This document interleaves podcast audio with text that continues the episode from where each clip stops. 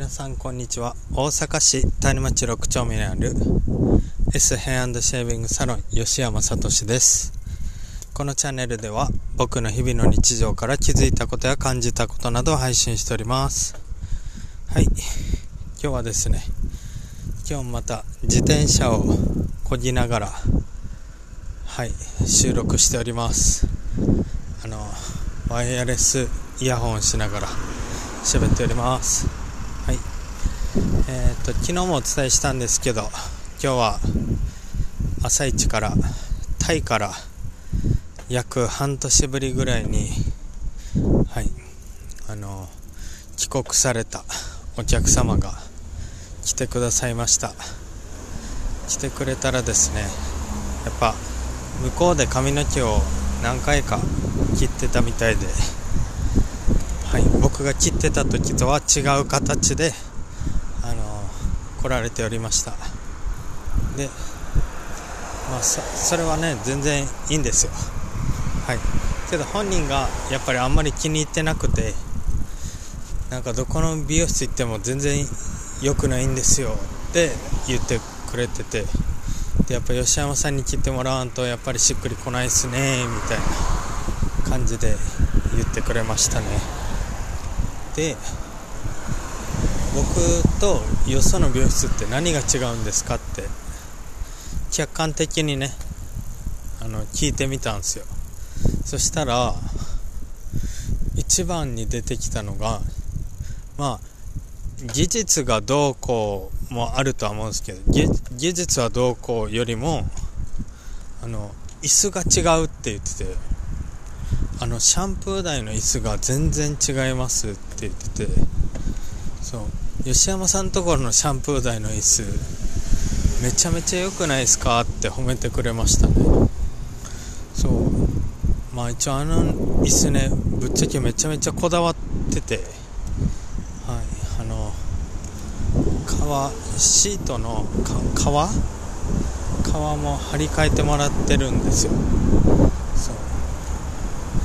まあ、言ったら特注で作ってもらったみたいな。オリジナルの椅子なんでまあこだわってはいます。それをなんかいいように感じてくれててそれが良かったなって思いました。であとは何て言ってたっけなあとはね意外とカット料金は変わらないらしいですね。タイと日本では。向こうでも4000円前後ぐらいって言ってて。そう。こっちとあんま変わらないんやなって。まあ日本人の方が来てるらしいんですけど。そう。どんどんねタイって物価上がってるんですよ。で日本ってどんどん物価下がってるっていうか上がってないんですよ多分。あ物価は上がってるか。物価は上がってるけど多分サービス料金とかって変わってないんですよずっと。そう。で一昔前やったら多分例えばあの全身マッサージ。30分タイだったらですよ。タイだったら全身マッサージ。例えば30分とか60分が本当1500円とか2000円ぐらいみたいな感じだったのが徐々に徐々に値段が上がってきててそういくらかはちょっと分かんないですけど多分日本日本だったら例えば30分2キュッパみたいなのが向こうだったら前までだったら1000円以下だったのが例えば1500600円とかなってたりとかあんまりあの差差がないわけじゃないけど上がってきてるんですよ。あの確実に値段が。そう。けど日本は上がんないんですよね。美容室も一緒でカット料金が多分大阪だったら4000円前後が多分30年ぐらい続いてるんちゃうかな。30年は言い過ぎか。けど20年ぐらい続いてるんちゃいます？多分。変わんないんですよねサービス料金が。日本って。でタイは上がってきてると。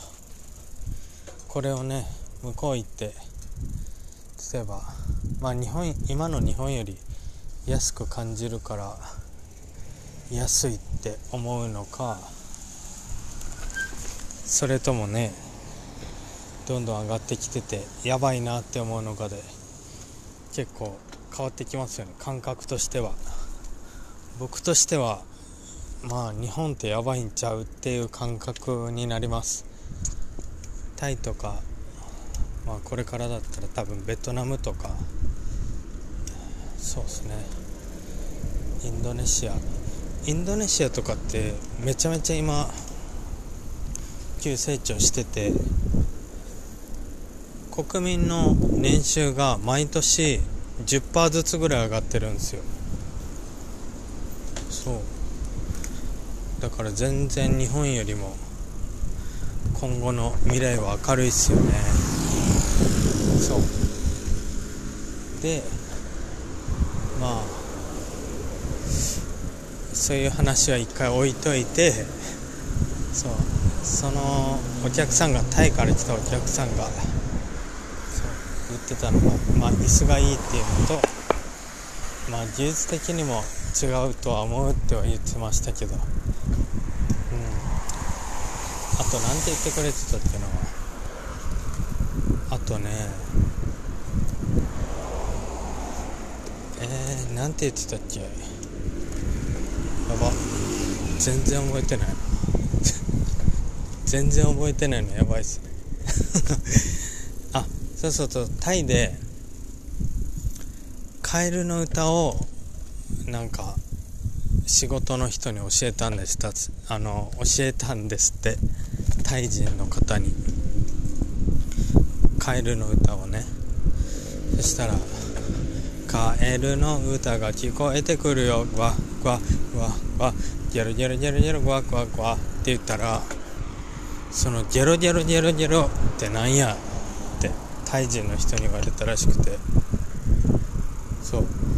なんか鳴き声が違うらしいんですよ。そう。向こうではなんかクワクワクワクワクワみたいな。なんかもっとリアルな鳴き声で言うらしくて。そう。で全然違うじゃねえかと。怒られたみたいな言っててあそうなんやみたいな。そう。なんかねけど鶏の声もなんか世界各地で違いませんあれ。日本だったらコケコッコーやったコケコッコーやけど違う国やったらなんかなんかトゥークルクルプーみたいななんか全然違うなんか今の違うんですけどなんかね全然違う言い方あったと思うんですよ。そう。世界と日本のそういうのってありますよね。なんか違いというか。でこれ豆知識になるんですけどあの日本で虹色って言ったら7色じゃないですか。あの虹色7色って言ってるの。少数派なんですよ。多分あんま知られてないんですけど。そう。海外で虹色って言ったら6色で表されるんですよね大体。そう。日本だったら多分えー、っとね何色があるんやったっけな。赤オレンジ黄色黄色え何色があるんやろ？待ってよ。じゃ紫藍色青水色緑黄色赤？あれ？違うな。何色？えー、っとね藍色青。えー、と水色。水色ないんかな？青緑？黄緑？黄色？オレンジ？赤？あそうやこれやね。でもこれっすよね。の7色なんすよ。けど海外では藍色がないんですよね。そう藍色がないんですよ海外では。だから青緑青緑黄緑黄色オレンジ赤の6色なんですよ。そうそう。だ海外と日本でその常識が違うというかそう動物の鳴き声だったりそういうのって結構あるんですよね。なんかそういうのをね結構調べてると結構面白かったりするよなーっていうのをかそういうの話聞きお客さんから話聞きながら改めて思ったなと思ってそう。っていう話です。はい。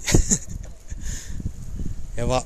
今日の話ちょっと内容薄すぎますけど今日はもういいかなこれで。すいません。あああと今日ねあのー、リスナーさんから初めてメールが来ましたね。そう昨日僕があのネタ切れしてるって言ったらメールが来ましてあのー、まあいつも聞いてますみたいな。でえっと名前が言っていいかな？か風風さんって方から来て。で、まあ、いつも聞いてますでネタがなくなってるって言ってましたがあのネタというか視聴者さんから要はあの聞きたいこととかそういうのを募集してみてはいかがですかと。メールだったりなんかポッドキャストのそういうまあメールなりなんやろまあ応募応募できるとこありますよみたいな。感じで教えてもらいました。はい。カズさんどうもありがとうございます。でまあ風さん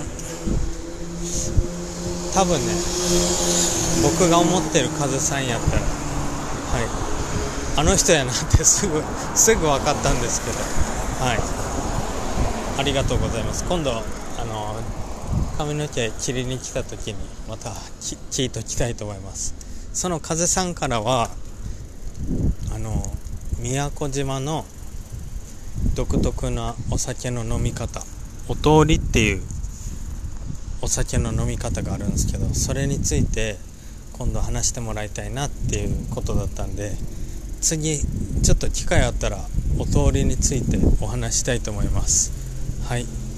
だからあの皆さんもちょっとこういうこと話してほしいとか何か気になることあるとかあったらあの僕に直接 LINE だったりその応募フォームが僕どうなってるのかちょっとまだ分かってないんで、はい、あの簡単にできるようでしたらそこから送ってもらえたら嬉しいなと思ってますのでまたよろしくお願いします。はい今日はここで終わります。